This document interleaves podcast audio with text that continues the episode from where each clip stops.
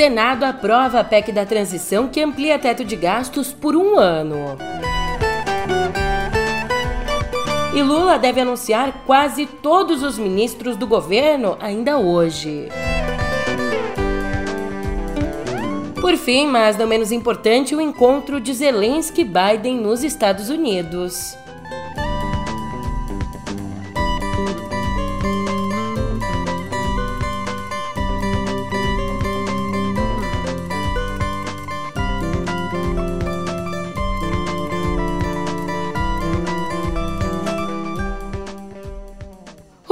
Ótimo dia, uma ótima tarde, uma ótima noite para você. Eu sou a Julia Keck e vem cá, como é que você tá, hein? Nessa quinta, dia 22, eu espero que você esteja tão bem, mas tão bem quanto o governo eleito, que conseguiu aprovar no Congresso a maior aposta deles pro ano que vem. Eu já te explico isso, você sabe onde, né? No pé do ouvido! Música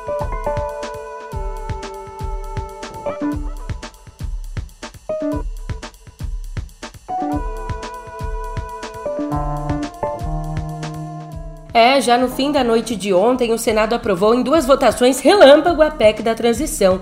A PEC, que, como você já sabe, amplia o teto de gastos em 145 bilhões, permitindo manter em 600 reais o Bolsa Família e permitindo também pagar para cada família um adicional de 150 reais por criança de até 6 anos. O placar das duas votações foi o mesmo, terminou em 63 votos a 11. E a gente precisou dessa nova rodada de votação no Senado porque a Câmara, quando o texto foi para lá, os deputados fizeram algumas alterações nesse texto que foi aprovado pelos senadores, reduzindo, por exemplo, de dois anos para um ano a validade da ampliação, tirando da equipe de transição o poder de escolher o destino dos recursos e também redistribuindo já a verba do orçamento secreto, que foi considerado inconstitucional pelo Supremo. E hoje ainda, já com a PEC aprovada, o Congresso deve votar o orçamento da União para o ano que vem. E não é que a aprovação da PEC na Câmara teve a mão pesada do presidente da casa, o Arthur Lira? Ele se empenhou pessoalmente ali na derrubada de um destaque apresentado pelo Novo para que a nova âncora fiscal do governo não pudesse ser estabelecida por lei complementar, como na verdade queriam os representantes de Lula. Então, para barrar esse destaque, Lira nem se importou, vai pagar bem caro na conta de telefone. Hello, Moto porque passou quase uma hora pendurado em ligações, juntando votos no Republicanos até conseguir derrubar o destaque. Destaque derrubado, Lira agradou aos petistas e, além de receber agradecimentos, ele ouviu do senador Wellington Dias a renovação do compromisso com a reeleição dele para a presidência da Câmara. É, quem é que não quer um lira de estimação? Eu bem que queria um lira para resolver minha vida, eu só não tenho dinheiro para isso, né? PEC aprovada, superada. Com isso, o futuro ministro da Fazenda, o Fernando Haddad, disse que a redução do prazo de validade de dois anos para um ano é positiva, porque vai estimular o governo a enviar para o Congresso, ainda no primeiro semestre, uma proposta de novo arcabouço fiscal, uma proposta boa, consistente e viável. E o prazo de um ano é o lado negativo dessa história? Ele não chega a ser negativo, porque nós pretendemos antecipar a remessa da lei complementar para o Congresso. Então, se eu der tempo, né, ontem na, na casa do, do presidente Arthur Lira, a quem eu agradeço a condução né, e a abertura do, do diálogo com todos os líderes, você vê que nós chegamos a ter 366 votos a favor em um dos destaques. Então, uma maioria, estamos falando de 70% do Congresso, do, da Câmara dos Deputados, 70%. Então, como é que alguém pode achar que isso tem algum traço de, né, aventuri, de, de aventura ou de responsabilidade? Muito pelo contrário, todo mundo sabe que o Brasil precisa dessa, dessa norma para a gente caminhar. Como eu pretendo antecipar, eu acho que vai haver tempo suficiente de, no ano que vem, ao invés de aprovar uma nova PEC para o orçamento de 2024, aprovar um arcabouço fiscal que pode durar 5, 10, 15 anos, como dura até hoje a lei de responsabilidade fiscal. Mas muda o arcabouço, o fato de durar só um ano a PEC? Muda alguma coisa no desenho do arcabouço? Não, a, só, só acelera o ritmo. Né? Nós vamos de, nos debruçar sobre isso com mais intensidade para poder remeter para o Congresso né? É, o quanto antes Porque quanto antes eu encaminhar, menos pressão sobre o Congresso, mais tempo ele vai ter, vai ter disponível para se debruçar sobre o assunto. Chegar em dezembro com o novo arcabouço, a questão de um ano ou dois anos se tornou irrelevante, porque você vai ter uma nova regra para 2024 e para os anos seguintes, e não uma regra que vale para um ano só como atual. Meu filho, Brasília tá agitado, você já viu, né? Descansado por ter aprovado a PEC, agora ele vai ter o sono dos justos, como minha avó diz. O presidente eleito Lula deve anunciar ainda hoje a quase totalidade dos ministros do governo. Quem disse isso foi o próprio chefe da Casa Civil, o Rui Costa. Para recapitular, por enquanto os nomes já apresentados por Lula são Rui Costa na Casa Civil, Haddad na Fazenda, José Múcio na Defesa, Flávio Dino na Justiça e Mauro Vieira no Itamaraty. Além deles, outros três já foram convidados e aceitaram. Margarete Menezes na Cultura, Luiz Marinho no Trabalho e Camilo Santana na Educação. Também tem aqueles que são considerados praticamente certos. Alexandre Padilha na articulação política, Nízia Trindade na saúde, Márcio Macedo na secretaria-geral, Wellington Dias no desenvolvimento social. Pois é, Wellington Dias no desenvolvimento social. Já já você vai ver porque eu fiz, eu frisei esse nome. Também Luciana Santos na Ciência e Tecnologia e Silvio Almeida nos Direitos Humanos. Ao todo, o gabinete de Lula deve ter 37 ministérios. Outra ministeriável que se reuniu ontem com Lula foi Aniele Franco, cotada tanto para a pasta da mulher quanto para a igualdade racial. Jornalista e ativista, ela é irmã da vereadora Marielle Franco, assassinada em 2018 junto com o motorista Anderson Gomes. Agora, eu falei do desenvolvimento social porque quem continua no limbo ministerial é a senadora Simone Tebet, que aparentemente então perdeu o desenvolvimento social e já disse que não vai aceitar o ministério decorativo. Uma coitada que tá ralando feito louca e não consegue sair do buraco. Oh, o desenvolvimento social, ele é bem ele é bem, bem concorrido porque é exatamente o ministério que cuida do Bolsa Família. Enquanto uns queriam muito entrar no governo, mas tiveram praticamente as portas fechadas, André Lara Rezende, um dos formuladores do Plano Real e presidente do BNDES no governo FHC, ele foi convidado por Fernando Haddad para o Ministério do Planejamento, mas teria fechado sozinho a porta. Teria recusado. Enquanto isso, Lula ainda está tentando fazer ele mudar de ideia. Longe do primeiro escalão, ali, ali, longe, o futuro presidente do BNDES, o Aloysio Mercadante, procurou vencer as restrições do mercado financeiro ao nome dele, apresentando uma equipe que mistura nomes do próprio mercado com quadros tradicionais do PT. De acordo com ele, a ideia é fazer uma salada. Brincadeira, a ideia é construir um novo BNDES. E para tudo isso ficar claro na tua cabeça, tudo isso que está acontecendo, Pedro, é contigo.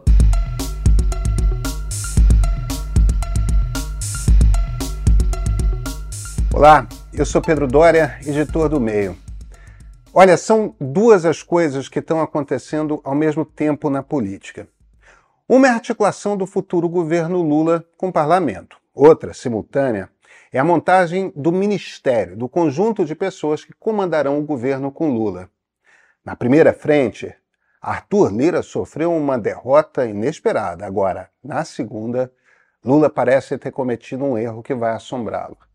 O ponto de partida já está no YouTube do meio.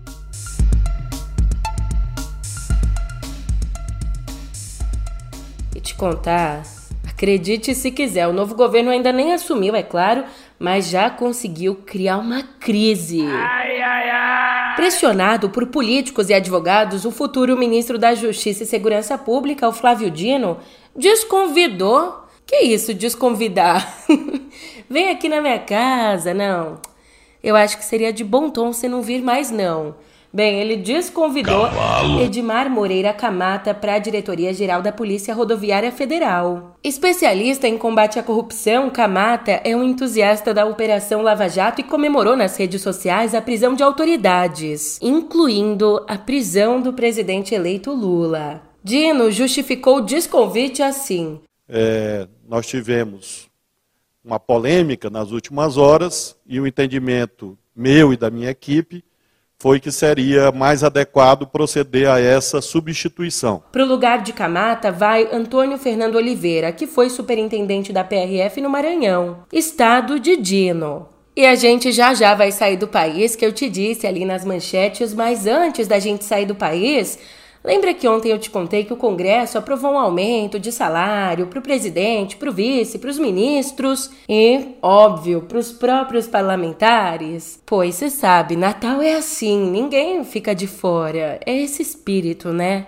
Então, numa votação relâmpago, tanto a Câmara quanto o Senado também aprovaram um reajuste de 18% para o salário dos ministros do Supremo. Da mesma forma, esse projeto estabelece um aumento escalonado em três parcelas. Então, quando chegar a terceira parcela, em fevereiro de 2025, o salário dos magistrados vai passar dos atuais R$ 39.300 para R$ 46.400. Ai, esses milagres natalinos aquecem o coração, fala sério. Só não disse de quem. Então é Natal, churrasco não tem. Então, sem mais delongas, vamos lá para fora que é melhor, né? Nem parece, mas a invasão da Ucrânia pela Rússia já está prestes a completar 10 meses. E com isso, ontem o presidente da Ucrânia, Volodymyr Zelensky, desembarcou em Washington e se reuniu com o americano Joe Biden. Daí, além de ver reiterado o apoio dos Estados Unidos, Zelensky volta para casa com um acordo que prevê 1 bilhão e 800 milhões de dólares para incrementar a defesa ucraniana, incluindo célebres mísseis Patriot e munição teleguiada para os aviões do país. E ó, esse armamento, ele tem o potencial de alterar drasticamente o conflito, já que a estratégia russa hoje envolve principalmente ataques remotos à infraestrutura ucraniana, o que pode ser anulado pelos mísseis.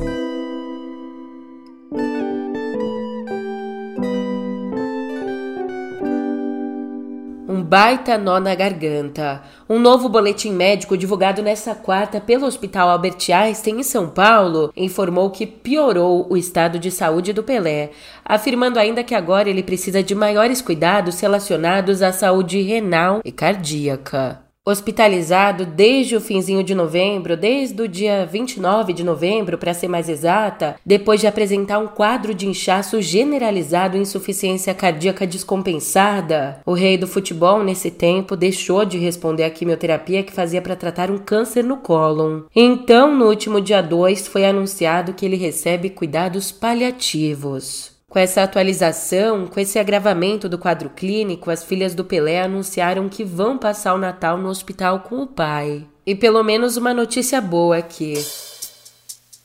A Fundação Butantan, a instituição privada que administra o Instituto Butantan, recebeu um investimento de um bilhão do banco de investimento que é filiado ao Banco Interamericano de Desenvolvimento.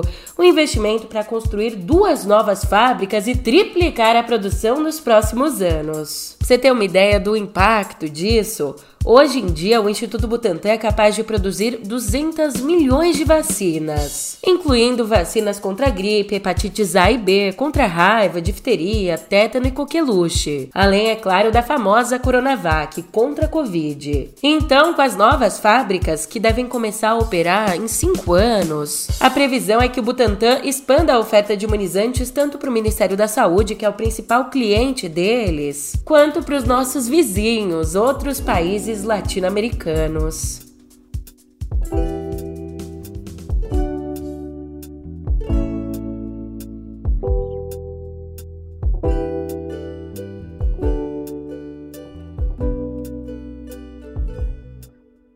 Mais nó na garganta que em cultura. Morreu na madrugada de ontem no Rio o ator Pedro Paulo Rangel, um dos mais queridos e versáteis artistas brasileiros do teatro, da TV e do cinema. Ele tinha 74 anos e estava internado desde o dia 30 de novembro por conta de uma doença pulmonar obstrutiva crônica. Mas será possível que esse, esse moleque igual que nenhum fantasma fica aparecendo em tudo quanto é lugar? Mas eu vou acabar com essa alma penada. Ah, agora eu quero saber mesmo é a verdade, Calisto. Calisto, vire. Não viro. Mas eu não viro, porque um homem tem direito de ficar de frente. Calisto, Calisto, você vira. Você vira, senão eu vou aí, é pego pelas orelhas e faço você virar que nem é boi no laço. Vire logo! Carioca do Rio Comprido, Pedro Paulo se interessou pelo teatro aos 11 anos e atuou em grupos amadores, onde conheceu o amigo Marco Nanini. Daí, a estreia profissional dele aconteceu em 68, na polêmica Roda Viva. A montagem revolucionária de José Celso Martinez Corrêa para o texto de Chico Buarque.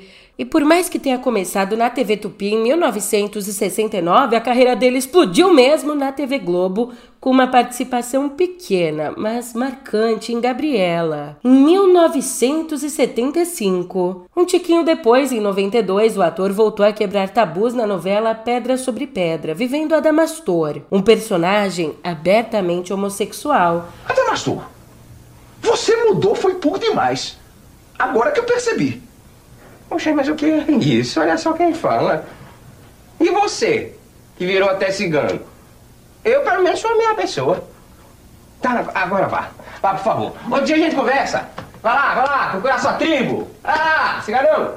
E é claro que ele também brilhou no cinema, estrelando filmes como Prova de Fogo, de 1980. Fãs, colegas e autoridades lamentaram a morte de Pedro Paulo. O presidente eleito Lula publicou nas redes, aspas, soube agora da morte do ator Pedro Paulo Rangel, uma triste perda para a dramaturgia brasileira. Pedro Paulo fez história nas novelas, no humor e nos teatros do país com seu talento e dedicação, fecha aspas. O atual governo, como de costume, não se manifestou. Agora, escuta só o que disse Valcir Carrasco, autor de O Crave a Rosa. Um ator maravilhoso. Eu sinto tanto a falta dele agora, a perda dele. Eu acho que todo meio artístico sente também. A atriz Maria Padilha, que viveu de Norá atuando junto com Pedro Paulo em O Crave a Rosa, também prestou uma linda homenagem. Pepe um ator extraordinário, um, um gênio. É, e não só pelo trabalho dele, pelo que ele fazia, mas é, contracenar com o Pepe, estar do lado do Pepe, transformava qualquer ator num bom ator. É muito difícil falar dele, para mim. Estou muito abalada de não ter mais o Pepe aqui. E onde ele estiver, ele vai estar assim brilhando. Lília Cabral foi outra que lembrou do amigo. O PP, ele me ensinou muita coisa. Acho que eu sobrevivi a todos esses anos com as experiências e as, os ensinamentos que ele procurava dar muito sutilmente, mas que era só prestar atenção para a gente entender. Pepe, você vai fazer muita falta para muita gente. Então eu agradeço muito a delicadeza e o contato com vocês. Um beijo muito grande. É, ele se vai, mas a arte dele continua viva. Que bom e que bonito isso. Antes que eu me esqueça, hoje é quinta e por mais que a nossa cabeça esteja na ceia de Natal, a gente também abre um espacinho, por favor, vamos abrir um espacinho para as nossas estreias no cinema. Maman Maman Maman n'est pas mémé, Nicolas. Maman t'entend très bien. Baseada na clássica obra Le Petit Nicolas, o longa O Tesouro do Pequeno Nicolau encanta crianças e adultos com as aventuras de um grupo de meninos na França dos anos 60. Também da França vem a comédia A Farsa, com Isabela de Geni vivendo o alvo de uma dupla de vigaristas, mais especificamente um casal formado por um gigolô e uma vigarista bem da sedutora. J'ai pensé à vous en jouant ce soir. À moi Mais on se connaît pas C'est peut-être pour ça. Agora, quer dar aquela aliviada? Prefere uma comédia romântica? Tudo bem, a gente tem o nacional O Amor dá Voltas. Nele, o jovem médico André volta para o Brasil depois de um ano trabalhando num acampamento do Médicos Sem Fronteiras. Mas ao voltar, ao voltar, ele descobre que durante todo esse tempo trocou cartas de amor com a cunhada, a Dani, que é interpretada por Cleo Pires. Hoje, depois de quase dois anos. Depois de tantas cartas. Depois de tanto tempo sentindo saudade.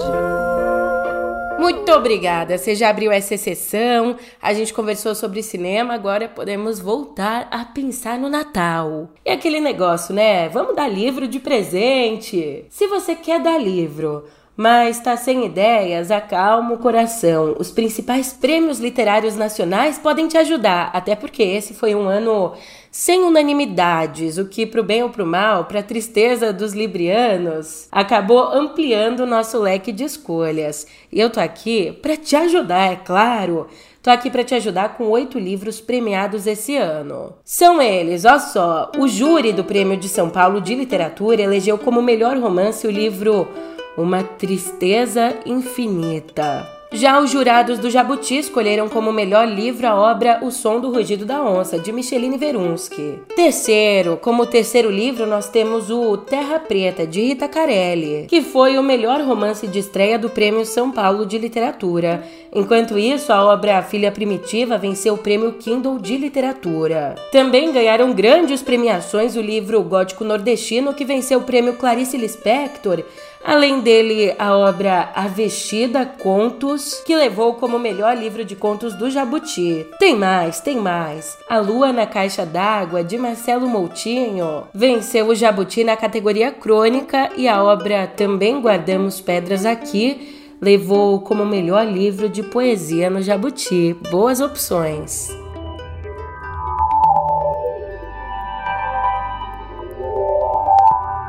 Hashtag cotidiano digital. É, meu bem, o Instagram divulgou ontem a lista de hashtags que mais cresceram em 2022. O levantamento aponta o interesse por assuntos marcantes do ano, como a série Stranger Things, os NFTs, Air Fryer e livros. De acordo com a rede social, também teve preocupação política. Os usuários seguiram bastante hashtags relacionadas à morte da jovem iraniana Massa Amini, que gerou protestos contra a polícia moral do Irã e também hashtags de apoio à Ucrânia depois da invasão russa no país. Sendo bem diretona aqui, as hashtags que mais circularam esse ano foram hashtag Massamina em primeiro lugar, hashtag Taylor Swift, hashtag Stand With Ukraine, hashtag FIFA World Cup, hashtag NFT, hashtag Air Fryer, hashtag Stranger Things, hashtag SpyXFamily, hashtag Bookstagram. E por fim hashtag James Webb Space Telescope. Hashtag mudando de notícia, meu Deus, muito senhora falando por hashtag, né? Mas, em depoimento a um tribunal nos Estados Unidos, o CEO da Meta, o senhor Mark Zuckerberg, disse que a companhia está focada na criação de aplicativos de comunicação e plataformas para desenvolvedores. Nessa semana, o Marquinho defendeu a aquisição da desenvolvedora de aplicativos de realidade virtual Within, um negócio que está em análise por órgãos reguladores. No meio do ano, em julho, um pouquinho antes, né, a Comissão de Valores Imobiliários dos Estados Unidos entrou com uma ação para impedir o acordo, acusando a dona do Facebook de tentar comprar a desenvolvedora para dominar, para monopolizar a indústria do metaverso. E essa não é a primeira vez, não. A Meta está em pé de guerra, travando uma batalha judicial contra reguladores em vários mercados pelo mundo. E eu travo agora a nossa conversa, mas eu destravo amanhã, porque o nosso episódio tá acabando por aqui e você sabe, eu te espero, eu sempre te espero, né? Até mais!